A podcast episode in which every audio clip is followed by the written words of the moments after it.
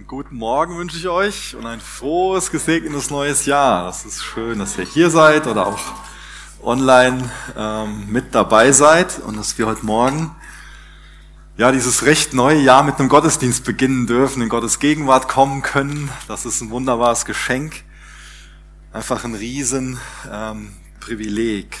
Genau. Ja, wir werden gleich eine neue Predigtserie anfangen, die eigentlich erst im Februar losgeht. Ähm, bisschen, bisschen untypisch, beziehungsweise eigentlich haben wir das auch schon ein Stück weit angefangen, nämlich an dem vierten Advent, ähm, als es um die geistlichen Übungen ging. Das war, eine, war ein Thema, was mir unheimlich wichtig war. Deswegen, wenn ihr das äh, verpasst habt, ähm, müsste der 19. Dezember gewesen sein, oder? Kann das sein? Der 19. Dezember müsste es gewesen sein. Falls ihr in dieser Predigt über die geistlichen Übungen nicht da wart, bitte hört euch das nochmal an, weil das war an sich so der Anfang. Und heute ist der nächste Anfang und im Februar geht's dann richtig los, wenn wir dann ähm, so den ersten Gründerbrief abgeschlossen haben. Da wollen wir nämlich was zum Thema Gebet lernen. Und das ist so unser Wunsch für dieses Jahr, auch als Gemeindeleitung. Und ich hoffe, wir brennen als Gemeinde dafür, dass wir sagen, ja, wir wollen im Gebet wachsen dass das ein ganz, eine ganz wichtige Vision ist, ähm, oder wenn du das Wort Vision nicht magst, ein ganz wichtiges Ziel ist, was wir gemeinsam teilen sollten. Ähm, und ähm, ja, aber dazu gleich mehr. Eine andere Sache, wo ich auch echt dankbar für bin, dass ich das heute Morgen ansagen darf, ist der sogenannte Chapel Crash Kurs. Also so quasi so ein, ein Schnellkurs, ähm, um uns als Gemeinde kennenzulernen. Wer sind wir? Was ist unser Auftrag? Wo wollen wir hin? Wie wollen wir da hinkommen? Wie wollen wir handeln? Welche Dienst- und Leitungskultur wollen wir prägen? Und wie wird die Chapel zu meinem geistlichen Zuhause? Wie sind wir strukturiert? Wer sind die Ansprechpartner? Das sind ja alles Fragen, die für uns als Gemeinde ziemlich wichtig sind. Und jetzt gibt's viele von euch oder manch einen von euch, der sehr vertraut damit ist, der schon länger am Start ist und der sich gut damit auskennt. Dann gibt es Leute, die sind neuer mit dabei oder Leute, die jetzt nur zu Besuch sind und sich fragen, ach vielleicht ähm, wird die Chapel meine Gemeinde. Ähm, da kann das einfach viel Orientierung bieten. Also gerade für die, die länger mit dabei sind, ist das jetzt nicht, dass jetzt das äh, eine Richtungsänderung oder eine riesen neue Geschichte wäre, sondern einfach das, was sich über die ganzen Jahre so entwickelt hat als an Gemeindeidentität, ähm, ist da nochmal beschrieben, haben wir das gemeinsam aufgeschrieben ähm, und ähm, ist also für uns als Gemeinde gedacht, dass wir zum einen in unserer Gemeindeidentität gestärkt werden, aber vor allen Dingen für neue Leute, dass sie sich mal so auf 20 Seiten, DIN A4 Seiten durchlesen können. Was denn die Chapel überhaupt, bitte? DIN A5, ja, so, ich habe wahrscheinlich was anderes gesagt. DIN A5 Seiten, 20 Stück, genau. Ähm, deswegen werden wir den nachher auch über den ähm, Verteiler verschicken. Und ähm, das soll auf keinen Fall irgendwelche Gespräche ersetzen oder so, sondern einfach nur helfen, Klarheit zu schaffen und helfen, die Gespräche zu initiieren. Und wir sind sehr gespannt so ähm, auf euer Feedback dazu zu den Sachen. Ähm, und wenn ihr noch nicht die Chapel News bekommt, dann könnt ihr euch noch schnell anmelden, dann kriegt ihr das auch.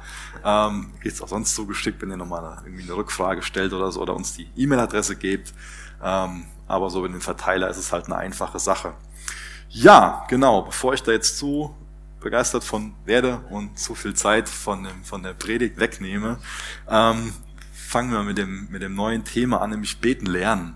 Vielleicht denkst du dir, ja, beten kann doch jeder. Beten kann auch jeder. Aber die Frage ist, ob wir wirklich in dem Sinne beten, ähm, wie sich Jesus das wünscht, wie es geistlich ist, wie es biblisch ist und wie es auch einfach gut ist, wie es, wie es gesund für uns ist. Ich habe mir jetzt noch nicht so viel Zeit genommen, aber habe ähm, in der nächsten Woche ähm, Urlaub und kann mir da ein bisschen Zeit nehmen, nochmal um über das letzte Jahr nachzudenken und auch vor allen Dingen darüber nachzudenken, wie will ich denn dieses Jahr leben? Was sollen denn Schwerpunkte sein? Wo sind denn mal Veränderungen notwendig?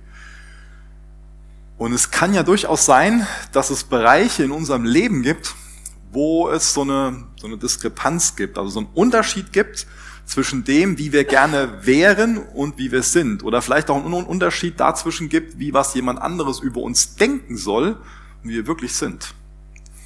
Und vielleicht ist Gebet so ein Bereich.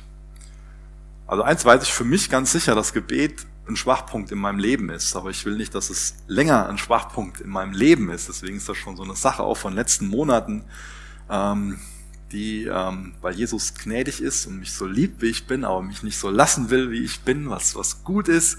wo er mich immer wieder anstößt in Bezug auf Gebet, dass ich da lernen darf. Und vielleicht ist es einfach nur eine persönliche Sache von mir, ähm, dann werde ich euch damit langweilen, aber vielleicht sind ein paar von euch auch mit im Boot und sagen, ja, Gebet ist schon eher ein Schwachpunkt und äh, da will ich drin lernen. Vielleicht betest du noch nicht so wirklich gerne. Vielleicht fühlst du dich auch schlecht oder schuldig, weil du diese Diskrepanz verspürst, weil du meinst, ja, eigentlich müsste ich mehr beten.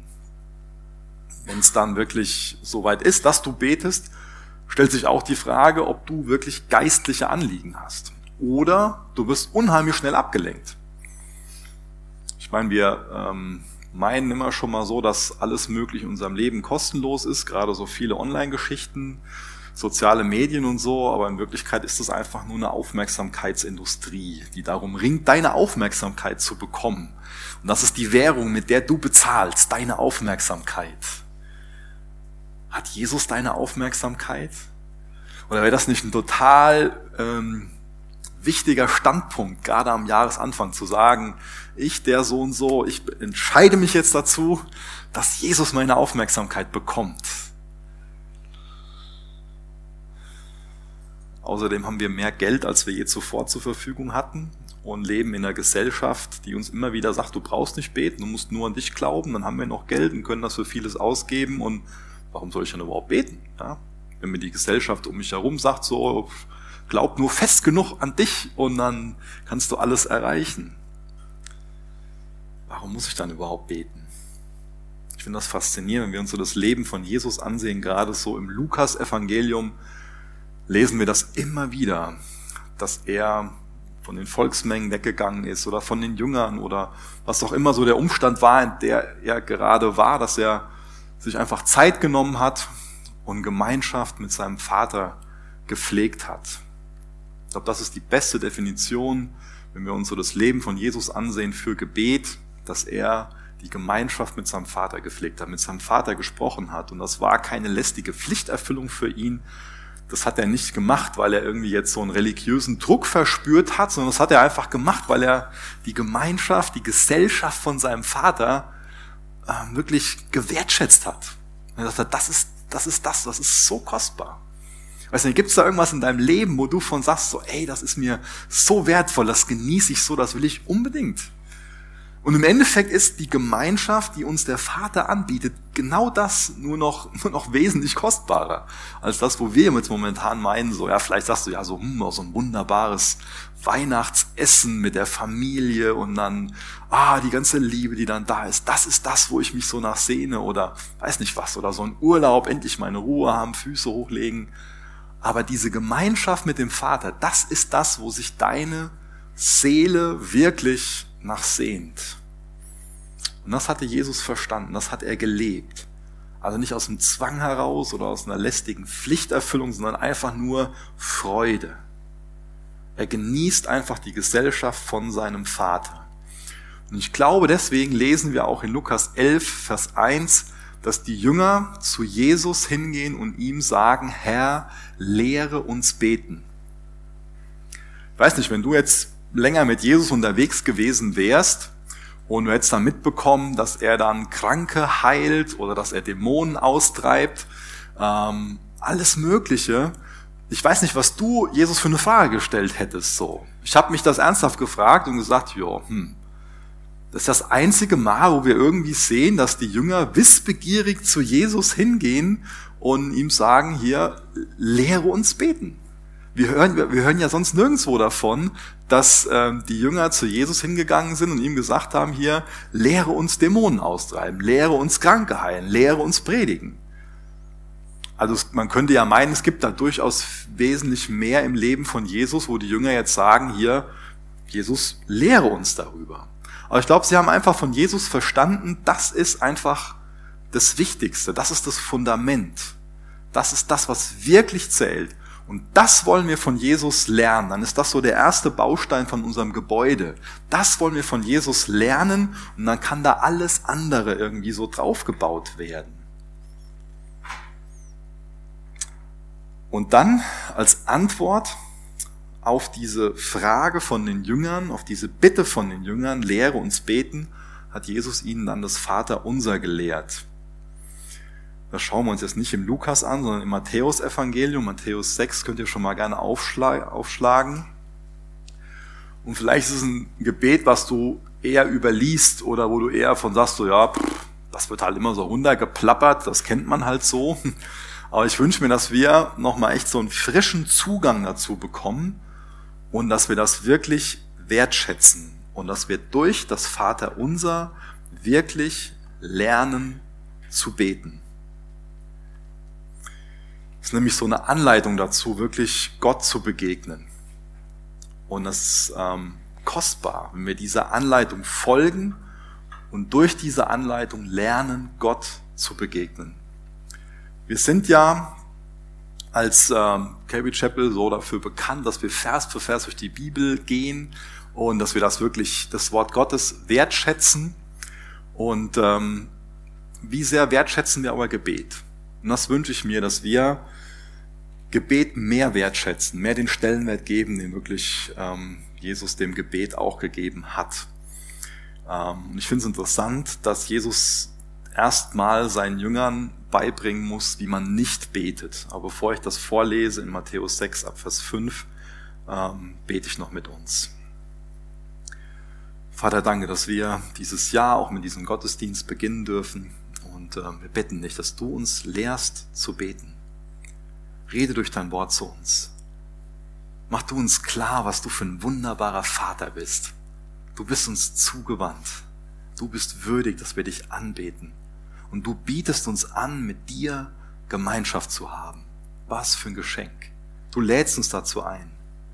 Mach, dass wir das viel mehr aus Freude, dankbar annehmen und das Gebet sich einfach durch unser ganzes Leben zieht, Herr. Bitte sprich zu uns. Amen. Ja, Matthäus ähm, 6 lese ich Vers 5 und Vers 6. Und wenn ihr betet, sollt ihr nicht sein wie die Heuchler, denn sie lieben es, in den Synagogen und an den Ecken der Straßen zu stehen. St ich lese nochmal. denn sie lieben es, in den Synagogen und an den Ecken der Straßen stehen zu beten, damit sie von den Menschen gesehen werden. Wahrlich, ich sage euch, sie haben ihren Lohn dahin.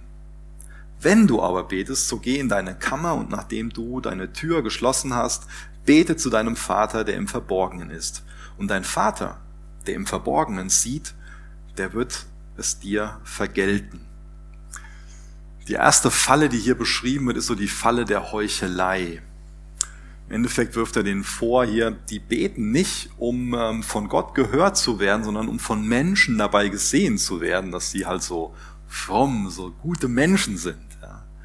Das heißt, die haben Gebet dazu verwendet, um sich selbst darzustellen, um anderen zu sagen, oh, guck mal, was ich, wie, wie ernst ich das meine und wie sehr ich Gott liebe oder was auch immer so die Botschaft dabei gewesen ist. Ihnen ging es also vielmehr so um Imagepflege als um Beziehungspflege. Aber Gebet ist uns gegeben, damit wir die Beziehung zu unserem Vater pflegen dürfen. Sie waren jetzt so stolz auf ihre Performance, auf das, was sie so gemacht haben. Das heißt, sie wollten Gott so eine Leistung bringen und ähm, haben dann die Hoffnung gehabt, ja, wenn, wenn jetzt Gebet die Leistung ist, die ich Gott bringe, dann beeindrucke ich ihn und meinen Nächsten, dann bekomme ich was dafür. Es war so eine einfache Rechnung. Aber die Wahrheit ist, dass man durch Heuchelei ähm, wirklich so dem, ähm, dem Gebet auch die Wirkkraft nimmt. Das haben wir in dem Text gelesen, ab Vers 6, wenn du aber betest, so geh in deine Kammer. Ähm, und ähm, damals haben die eigentlich gar keine eigene Kammer gehabt. Das heißt, die haben so, meisten Menschen damals zumindest, haben in so einer Einraumwohnung gelebt. Deswegen ist das bestimmt so gemeint, dass wir, wenn wir beten, einfach auch da dem Vorbild von Jesus folgen sollen, dass wir in der Stille beten. Dass wir uns also einen Ort suchen, wo wir einfach so für uns sind und uns wirklich darauf konzentrieren können zu beten. Ich habe das eben schon diesen Begriff Aufmerksamkeitsindustrie in den Raum gestellt. Ähm, wenn wir jetzt nur die Arbeit um uns herum sehen oder durch unser Handy abgelenkt sind, das hilft uns ja nicht, dass wir uns wirklich auf Jesus besinnen. Ja? Das hilft uns ja gar nicht dabei. Und deswegen ist es wichtig, dass wir uns fragen, was lenkt uns denn ab? Ja? Was lenkt uns ab? Ist es vielleicht wichtig, das Handy auszustellen? Ist es wichtig, dass wir uns ähm, einfach ähm, einen Ort suchen, wo wir nicht irgendwie die ganze Arbeit sehen oder was auch immer, was, was, was deine Aufmerksamkeit dann irgendwie vom, vom Thron der Gnade wegzieht, von der Gemeinschaft mit dem Vater wegzieht. Und die nächste Falle sind leere Worte. Wir lesen mal Vers 7 und Vers 8. Wenn ihr aber betet, sollt ihr nicht plappern wie die von den Nationen, denn sie meinen, dass sie um ihres vielen Redens willen erhört werden. Seid ihnen nun nicht gleich, denn euer Vater weiß, was ihr benötigt, ehe ihr ihn bittet. Leere Worte können so ein anderer Aspekt von unserem Gebet sein. Ähm, was es vielleicht für uns bedeuten kann, ist, dass wir Gott zu so einem Apparat machen, der einfach nur einen Wunsch erfüllen soll. Also damals war es so, dass, dass wenn jetzt andere Götter angebetet haben, die einfach gemeint haben, ja, jetzt können wir irgendwelche Phrasen wiederholen und ähm, als Belohnung dafür bekommen wir dann ähm, einfach was. Und der Kontrast dazu ist einfach diese wichtige Erinnerung von Vers 8, euer Vater. Also das heißt, da ist jemand, den muss ich nicht mit irgendwelchen Phrasen beeindrucken, der weiß sowieso, wie ich ticke, der auch mein Schöpfer ist. Er kennt mich wirklich durch und durch. Und wir beten vertrauensvoll zu unserem liebenden, zu unserem allwissenden und allweisen Vater im Himmel. Nicht um ihn jetzt irgendwie zu manipulieren, sondern um wirklich Gemeinschaft mit ihm zu haben. Das heißt, wenn wir beten, dann dreht sich unser Gebet um Gott. Das heißt, es ist einfach Beziehungspflege. Das sind so die Worte, die Jesus seinen Jüngern, äh, bevor er ihnen das Vater unser lehrt, mit auf den Weg gibt. Und jetzt schauen wir uns das erstmal, lese ich das komplett durch und dann fangen wir Vers 9 an und sehen uns das mal nach und nach an, ähm, wie er ihnen Beten beibringt. Betet ihr nun so, unser Vater, der du bist in den Himmeln, geheiligt werde dein Name, dein Reich komme, dein Wille geschehe, wie im Himmel, so auch auf Erden. Unser tägliches Brot gib uns heute und vergib uns unsere Schulden, wie auch wir unseren Schuldnern vergeben haben. Und führe uns nicht in Versuchung, sondern errette uns von dem Bösen. Denn wenn ihr den Menschen ihre Vergehungen vergebt, so wird euer himmlischer Vater auch euch vergeben. Wenn ihr aber den Menschen nicht vergebt, so wird euer Vater eure Vergehungen auch nicht vergeben. Das Gebet fängt also an mit unser Vater. Das Wichtige ist also, sich zu Anfang die Frage zu stellen, mit wem rede ich denn? Ist Gott dein Vater? Dieser Vaterbegriff ist ja für manch einen schon eine Herausforderung. Also es gibt ja viele Menschen, die eine Vaterwunde haben. Und es ist ja auch relativ einfach, dass man die Verletzungen, die einem sein Vater zugefügt hat, irgendwie auf Gott projiziert und meint, dass der genauso ist. Welches Gottesbild hast du? Ist Gott vielleicht für dich sowas wie so ein bitterer alter Mann, der sich gar nicht für dich interessiert, einfach nur will, dass sein Wille geschieht, der auch ziemlich langweilig ist? Dann ist man natürlich lieber auf Netflix unterwegs oder was auch immer, verbringt seine Zeit halt lieber anders, als mit so jemandem im Gebet das Herz zu teilen, auszuschütten und Gemeinschaft zu haben. Oder hast du eher so das Gottesbild, dass Gott für dich so ein Geschäftsführer des Universums ist, der sowieso viel wichtigere Dinge hat, um die er sich kümmern muss, als ähm, deine, deine Anliegen ein Ohr zu schenken? Oder ist er einfach nur eine Energiequelle, eine Kraftquelle? Ich meine, da gehe ich nur kurz hin, um einen Schluck zu nehmen, um Kraft aufzutanken, aber wenn das keine Person ist, dann brauche ich ja keinen Austausch, dann brauche ich ja kein Gebet, kein Gespräch. Aber wenn Gott mein Vater ist, der mich liebt, der allmächtig ist und der wirklich ausschließlich gute Intentionen hat, dann will ich natürlich gerne Zeit mit ihm verbringen. Deswegen ist es so wichtig, das eigene Gottesbild zu hinterfragen, sich zu fragen, ist es denn das Gottesbild, was die Bibel lehrt? Vielleicht gibt es da so eine Festung von einem falschen Gottesbild in deinen Gedanken. dann ist es so wichtig, dass du das durchbrichst. Ich glaube, sonst wirst du niemals wirklich ein, ein lebendiges Gebetsleben haben. Ich meine, warum solltest du mit so einem bitteren alten Mann, der einfach nur seinen Willen haben will, von Herzen mit Freude reden? Warum? Ich finde es interessant, darüber nachzudenken, dass die ähm, Engel äh, oder dass es viele Engel gibt, ähm, die seit Tausenden von Jahren dabei sind, Gott anzubeten und noch nicht über das Wort heilig hinausgekommen sind. Und dabei wird es denen nicht langweilig. Ja? Also, weiß nicht, ich habe jetzt, hab jetzt keinen Versuch gestartet, wann es mir langweilig wird, wenn ich das Wort heilig im Gebet sage. Ähm, aber ich glaube, so nach einer Viertelstunde würde ich mich irgendwie fragen, so was, was mache ich hier eigentlich? Gell? Aber die Engel rufen seit tausenden von Jahren dieses Wort heilig, heilig, heilig aus, weil das das ist, was ihnen, was, was, was für sie am besten beschreibt, was sie da erfahren. Ja, dass Gott überhaupt nicht langweilig ist, sondern dass sie voller Faszination, voller Freude, voller Ehrfurcht, voller Anbetung immer wieder dieses Wort heilig ausrufen. Und das machen sie, diese, diese Faszination haben sie, dieses Gegenteil von Langeweile haben sie, weil sie Gott wirklich sehen, weil sie dazu durchgedrungen sind. Das heißt, auf uns angewendet kann es einfach möglich sein, dass uns Gott absolut langweilt, dass wir kein Interesse daran haben, Zeit mit ihm zu verbringen, weil wir im Gegensatz zu dem Heiligen einfach nur mit profanen Dingen beschäftigt sind. Mit wirklich langweiligen Dingen beschäftigt sind, die uns vielleicht total ablenken, wo wir von eingenommen sind. Aber die Möglichkeit einfach nur profan sind.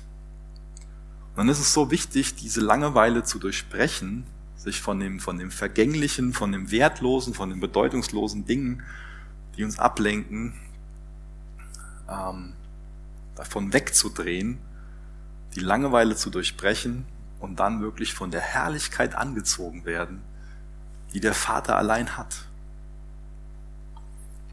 Also zuallererst muss uns klar werden, mit wem wir da reden und vor allen Dingen auch klar werden, was für eine Beziehung wir zu ihm haben dürfen wozu er uns einlädt. Wir reden mit dem Vater, wir kommen als Kinder, das ist die Beziehung, die er uns anbietet. Und das ändert schon viel, oder? Vielleicht sind wir da gerade irgendwie von Sorgen gestresst. Irgendwas mit deinen Eltern oder mit deinen Kindern oder mit deinem Job oder was es auch immer sein kann, was du so mit dir rumschleppst. Und dann diese wichtige Perspektive, ich darf zu Gott kommen als, als Kind. Er ist mein Vater allein dieser Wechsel von der Perspektive, dass ich nur das Problem sehe und dann unser Vater. Ah, ich, ich darf zu Gott reden. Allein das kann schon viel ändern. Ich darf zu Gott kommen als Kind. Er ist mein Vater, er ist mein Abba. Und dass Jesus seinen Vater, dass er Gott Abba nennt, das ist für viele von seinen Zeitgenossen einfach ein großes Problem gewesen, denn das klang total respektlos. Denn das Abba ist Kindersprache. Das war für viele, oder für alle Juden an sich erstmal ein, ein Anstoß. Und das betont einfach so die große Vertrautheit, die Gott mit uns Menschen anstrebt. Allein darin, in diesem Wort Vater, steckt so viel Trost, Allein dieses eine Wort, das fasst die gesamte Heilsgeschichte zusammen. Vers 9, der nächste Aspekt, der du bist in den Himmeln. Der Himmel. Der zukünftige Himmel, der wird ja noch geschaffen. Also ist das was aus der Zukunft, was vielleicht uns jetzt noch mal weit weg erscheint. Himmel beschreibt den Aufenthaltsort von Gott und von den Engeln. Und ich weiß nicht, was du mit Himmel verbindest, aber es könnte sein, dass du mit Himmel irgendwas verbindest, dass Gott äh, irgendwie weit, weit weg ist. Aber für die Juden war das damals eine ganz, ganz andere Sache. Ich meine, wir haben ja hier in Deutschland auch nicht so, das Wort Himmel ist ja nicht so klar definiert. Also wir sagen ja auch so, ach guck mal, da am Himmel, da fliegen ein paar Vögel rum. Ähm, und für die Juden war das damals ganz klar eine Sache, dass Himmel ist nichts, was weit weg ist, sondern Himmel fängt halt mit, mit der Luft irgendwo an und ist halt alles, was um uns herum ist. Das ist ja auch aktuell der Aufenthaltsort Gottes, oder? Gott ist überall. Das heißt, wenn wir jetzt beten, der du bist in den Himmeln, dann sagen wir nicht, der du so weit weg bist und dich nicht für mich interessierst, sondern sagst du was, du bist gerade da. Ist dir das bewusst, dass Gott dir so nah ist, wie die Luft, die deine Haut berührt oder die auch selbst in deinen Lungen ist, so nah ist dir Gott. Auch das ist wichtig, dass wir uns daran erinnern. Er ist unser Vater, der du bist in den Himmeln. Und das Zweite ist, dass es nicht nur um einen Aufenthaltsort geht, sondern dass es um das Machtzentrum quasi geht. Also er ist über alle Geschöpfe erhaben. Er ist nicht nur uns zugewandt und liebt uns, so wie auch ich meine Kinder liebe, aber ich kann viele Dinge einfach nicht so umsetzen. Gott kann es. Ja, er ist dazu in der Lage. Er ist allmächtig. Er hat nicht nur gute Vorsätze, sondern wenn er einen Vorsatz hat, wenn er was will, dann kann er es im Gegensatz zu mir auch grundsätzlich tun. Ihr merkt also, wenn wir das, wenn wir dem so folgen, nicht einfach nachplappern, sondern uns mit dem Inhalt vertraut machen, dann predigen wir uns selbst ein Stück weit, dann erinnern wir uns daran, wer Gott ist und das baut uns unheimlich auf. Und das nächste, was wir dann beten, ist, geheiligt werde dein Name. Wir haben also so den Wunsch, dass wir Gottes Namen Ehre machen und uns nicht selbst so einfach einen Namen machen wollen. Gottes Name ist uns also wesentlich wichtiger als unser eigener Name. Das oberste Ziel des Gebets ist dankbare, anbetende, verehrende Freude über die Gesellschaft des Vaters. Also geheiligt bedeutet nicht nur abgesondert, es bedeutet auch abgesondert für seine Zwecke. Ähm, wenn wir jetzt von uns denken, dass wir heilig leben wollen, dann bedeutet das ja unter anderem, dass wir abgesondert leben wollen für seine Ziele, für seine Zwecke. Aber wenn wir von heilig sprechen, dann meinen wir auch, ähm, dass, dass er wunderschön ist, dass er ausgesondert ist, dass er besonders ist, dass er besonders gut ist. Das heißt, Gottes Namen zu heiligen, das bedeutet, dass wir ein Herz voll dankbarer Freude Gott gegenüber haben. Und mehr noch, auch so ein Bewusstsein für seine Schönheit. Hast du wirklich so, teilst du so ein Bewusstsein für seine Schönheit? Ich glaube, dass das oft eine Eigenschaft Gottes ist, die, ähm, die wir nicht so betonen oder die vielleicht uns auch nicht so bewusst ist. Dass er wirklich das, das Schönste, der, Schönste im Universum ist. Und wenn wir Gottes Namen also in der Art und Weise heiligen, unterscheidet sich das sehr davon, als dass wir irgendwie den Antrieb haben, Gebet als irgendwas zu benutzen, um was zu bekommen ein längeres Zitat von dem Timothy Keller. Vielleicht könnt ihr das hier vorne mitlesen, vielleicht hilft das. Wir mögen an Gott glauben, aber unsere tiefsten Hoffnungen und unser Glück basiert auf Dingen wie dem Erfolg oder in unseren sozialen Beziehungen. Deshalb beten wir hauptsächlich, wenn unsere Karriere oder unsere Finanzen in Schwierigkeiten sind oder wenn eine Beziehung oder ein sozialer Status in Gefahr ist. Wenn das Leben reibungslos verläuft und unsere wahren Herzensschätze sicher scheinen, kommt es uns nicht in den Sinn zu beten. Selten oder nie verbringen wir anhaltende Zeit damit, Gott anzubeten und zu loben. Wir wissen, dass Gott da ist, aber wir neigen dazu, ihn als ein Mittel zu sehen, durch das wir Dinge bekommen, die uns glücklich machen. Für viele von uns ist er noch nicht zu unserem Glück geworden. Denk mal drüber nach. Ist Gott wirklich zu deinem Glück geworden? Oder siehst du ihn nur als Erfüllungsgehilfen auf dem Weg zu irgendwelchen Dingen, die dich glücklich machen sollen? Oder ist Gott selbst dein Glück? Als nächstes beten wir, dein Reich komme. Ich glaube, das ist auch eine wichtige Botschaft, ähm, die Gott uns damit geben will, dass unser Gebet einen Unterschied macht. Also dein Gebet macht einen Unterschied. Durch das Gebet bricht das Reich Gottes herein. Das heißt, durch Gebet geschieht Gottes Wille auf der Erde. Wenn wir irgendwie meinen, dass es ein Drehbuch gibt für alles, ähm, was sich jetzt im Jahr 2022 so abspielt, ähm, dann haben wir dann falsches Denken. Da gibt es kein festes Drehbuch, nach dem alles zwangsläufig abläuft. Das Reich Gottes hat mit dem ersten Kommen von Jesus angefangen und da leben wir jetzt so zwischen den Zeiten, also nach dem Anfang, aber auch vor der Vollendung von seinem Reich. Wenn wir jetzt beten, dein Reich komme, dann heißt das, dass wir jetzt auch schon damit beschäftigt sein wollen, Gottes Willen auf der Erde zu tun. Ich denke, das ist eine gute Definition, wie Gottes Reich jetzt sichtbar wird, dass wir seinen Willen tun. Dann erinnern wir uns aber auch daran, dass es zukünftig einfach in Herrlichkeit kommen wird, sein Reich. Dass es einen zukünftigen Frieden gibt, eine Gerechtigkeit, eine Seligkeit. Und danach sehen wir uns ja. Das heißt, wir bitten auch um die Vollendung von seinem Reich.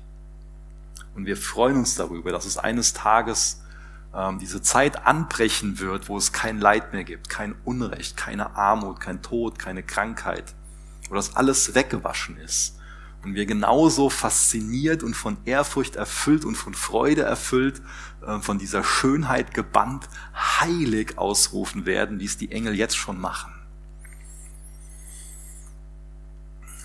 Dein Wille geschehe, wie im Himmel, so auch auf Erden. Wenn wir also diese Überzeugung haben, dass er dieser Vater ist, dieser wunderbare Vater, dann können wir diesen Satz mitbeten. Es war jetzt für ähm, Jesus nicht einfach, diesen Satz zu beten, gerade im Garten Gethsemane, dein Wille geschehe.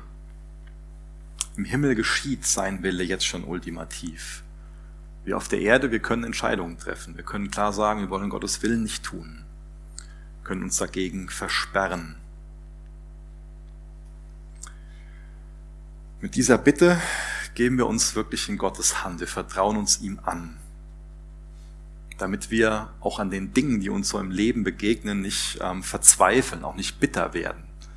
Vielleicht gab es Dinge im Jahr 2021, die das Potenzial hatten, dass du daran bitter wirst, dass du wirklich verzagst, ähm, aufgibst. Deswegen finde ich interessant, was Luther hierzu auslegt. Ähm, er macht quasi ein Gebet und sagt, gib uns Gnade, dass wir Krankheit, Armut, Schmach, Schwachheit tragen können und erkennen, dass du Gott bist. Finde ich eine gute Bitte, die genau mit diesem Dein Wille geschehe, wie im Himmel so auch auf Erden einhergeht. Welche Gebetsanliegen kommen denn so in deinem Gebet vor? Das sind die Sachen, die wie Jesus jetzt seinen Jüngern, also uns, seinen Nachfolgern lehrt. Ist es das, wie dein Gebet normalerweise ist? Oder ist dein Gebet eher so wie da erwische ich mich auch selbst bei, wie, wie meins in dem Sinne, nimm alle Krankheit weg, nimm alle Herausforderungen weg. Ich will ein tolles Leben haben, ich will Harmonie, Sicherheit, Gesundheit und viel Geld. Das ist Leben, was ich anstrebe. Mach das mal für mich. Dazu lade ich dich ein, Gott. Also betest du das Vater unser oder betest du das Ich will reich und gesund sein Gebet? Das ist eine Frage, die ich mir stellen muss, ganz ehrlich. Vielleicht wunderst du dich aber auch, warum Gott will, dass du betest, dein Wille geschehe. Man könnte ja irgendwie so meinen, so, hm, er ist doch Gott. Warum soll ich ihm denn sagen, dein Wille geschehe? Ich meine, er kann doch tun und lassen, was er will. Dazu ist er doch als Gott in der Lage, oder? Ich glaube, hier ist wichtig, dass wir uns nochmal an diesen Beziehungsaspekt dran erinnern.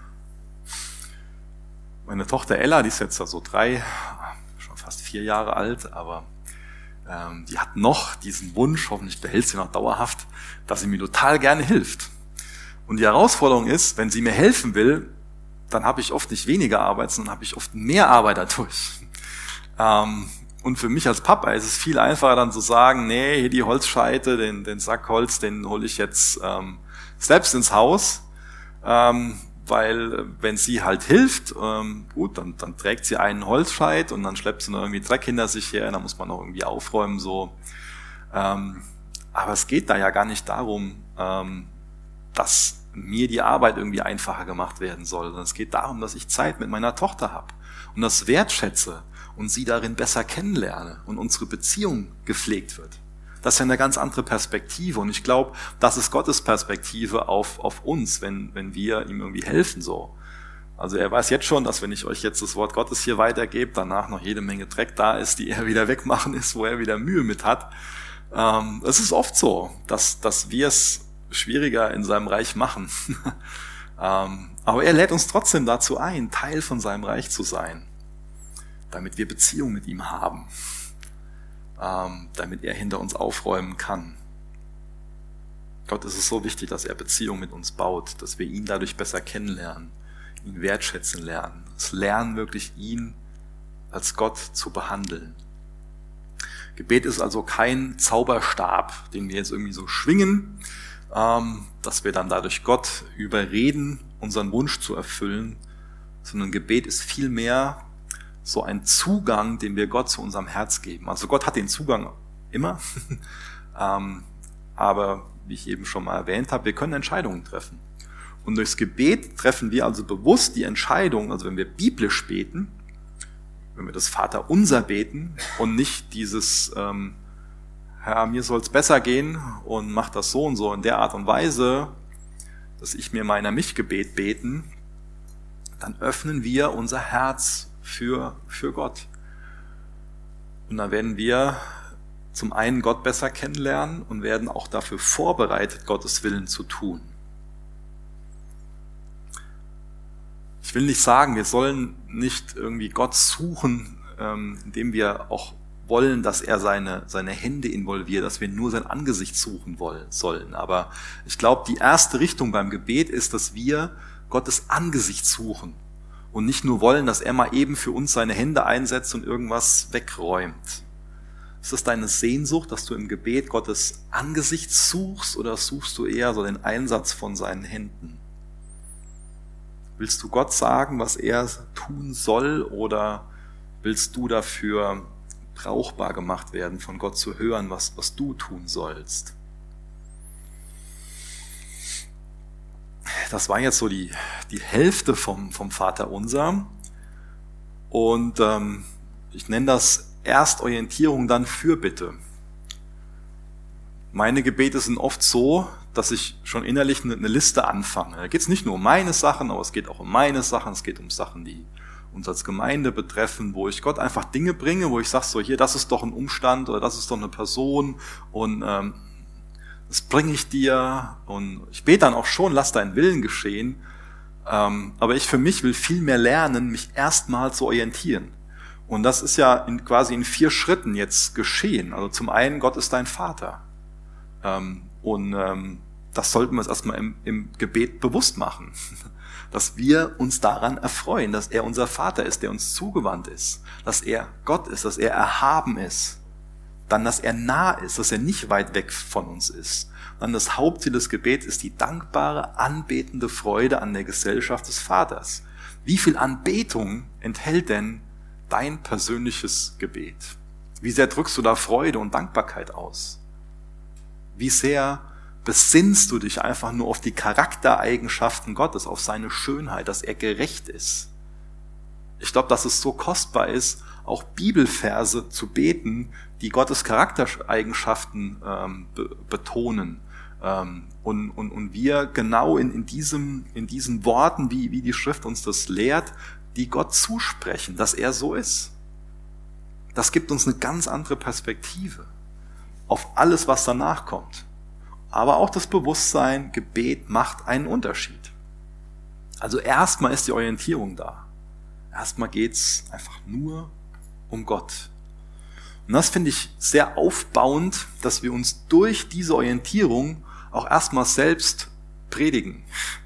Vielleicht ist das ein Konzept, was dir erstmal komisch vorkommt, aber ich glaube, dass es was ganz Kostbares ist, dass es was ganz Wichtiges sogar ist, dass wir lernen, unserer eigenen Seele zu predigen.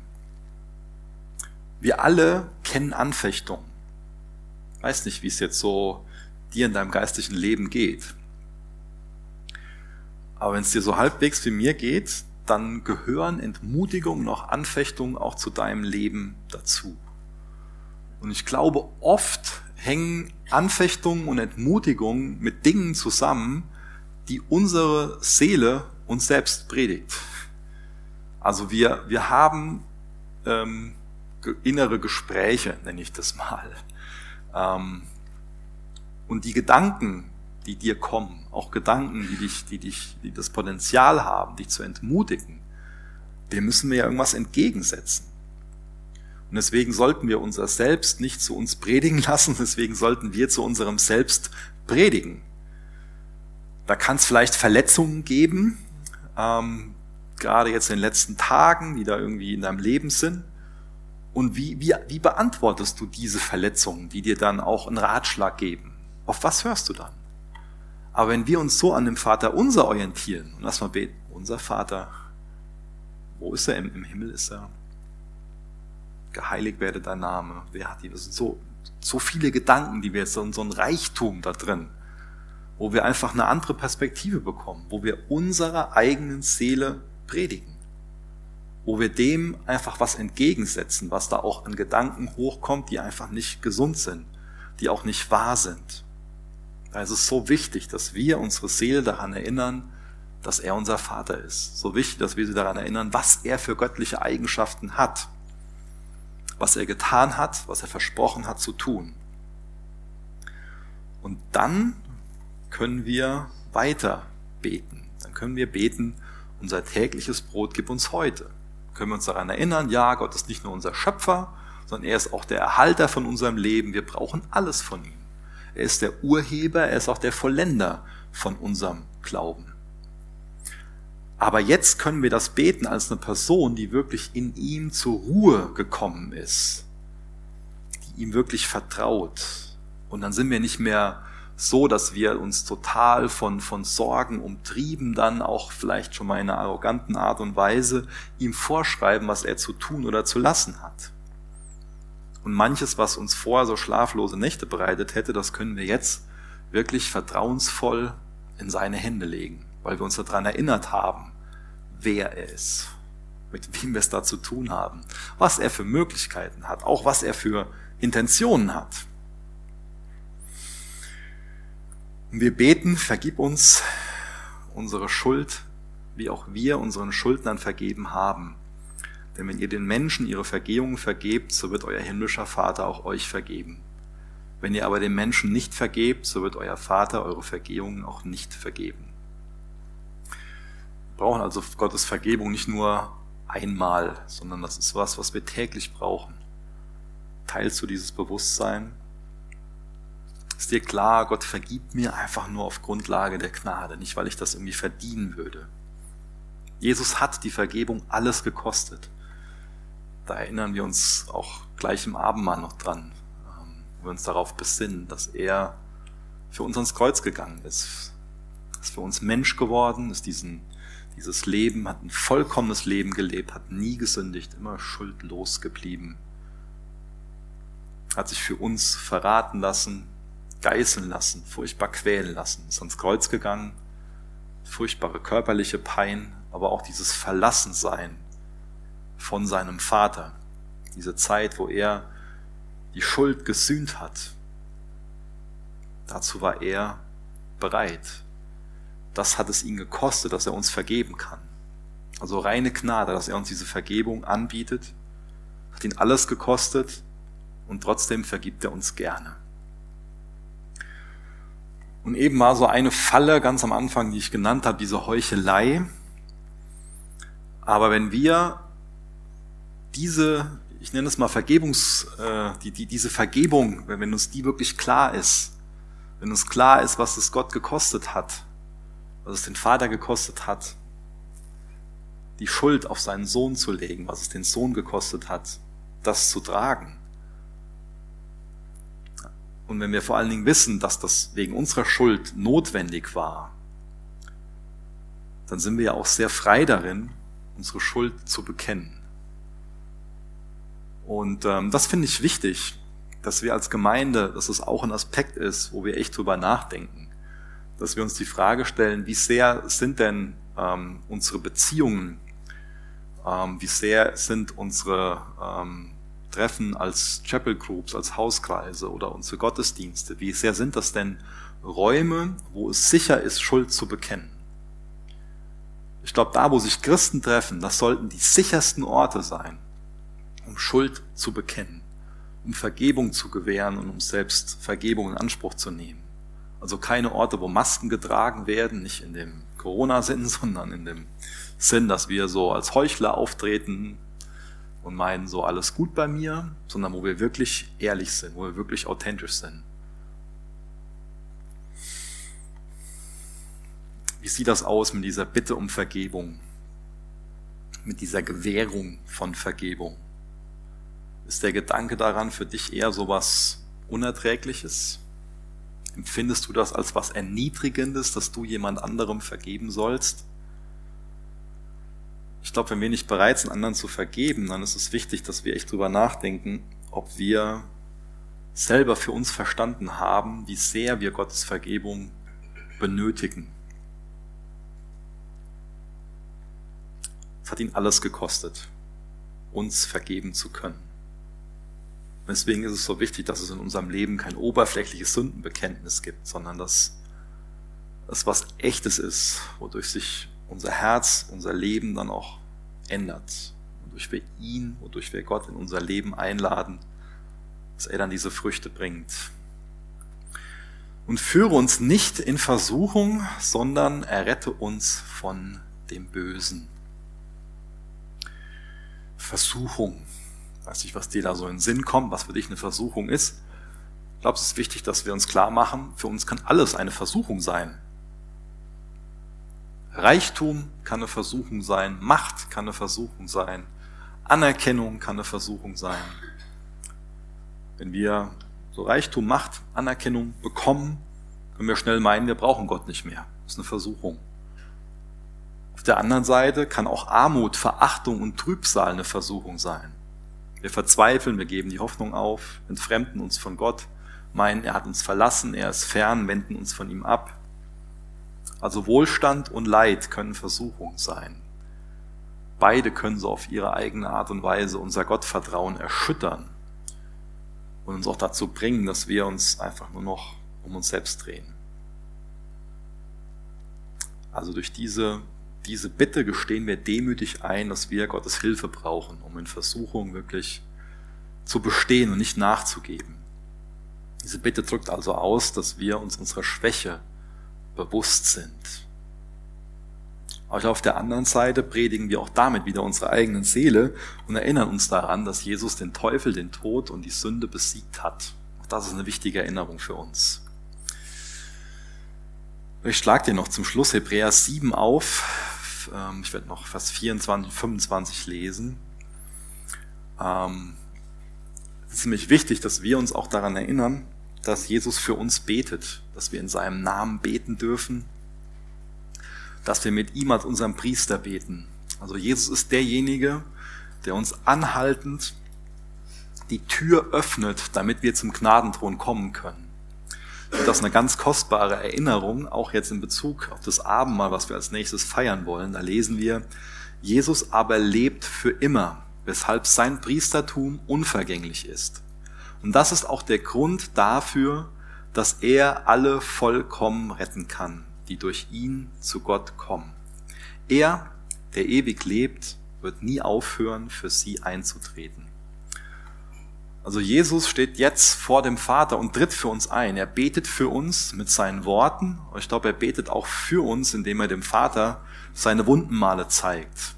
Also sein Blut spricht eine ganz laute, deutliche Sprache. Seine Wunden sprechen eine ganz deutliche Sprache. Ich kann also auch sagen, dass so sein Opfertod so ein ewiges Fürbittegebet für uns ist. Wegen Jesus ist der Weg zu uns frei. Wegen ihm sind wir gerechtfertigt. Das ist das, was wir im Abendmahl ähm, jetzt feiern, wo wir uns dran erinnern, dass er sein Blut für uns vergossen hat, weswegen wir mit einer reinen Weste auf einem reinen Gewissen vor Gott stehen dürfen. Und das ist auch das, warum wir beten. Weil wir wissen, der Zugang ist frei und der Vater lädt uns ein, diese Beziehung zu haben. Und das ist unsere, unsere, unsere Sehnsucht für dieses Jahr, so im Gebet zu wachsen, ein lebendiges Gebetsleben zu haben. Gebet ist nicht alles, aber ich glaube, alles ist ohne Gebet nichts. Ich bete noch mit uns, vielleicht steht ihr auch dazu auf.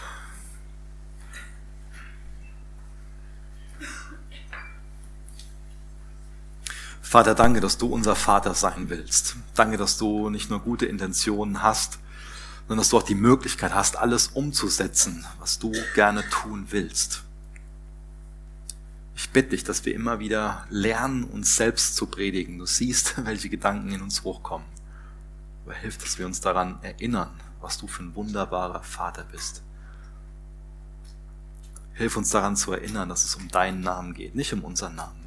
Hilf uns dabei, deinen Namen wirklich zu heiligen, uns in deiner Schönheit zu erfreuen, dich anzubeten, weil du wirklich so gerecht und gütig bist.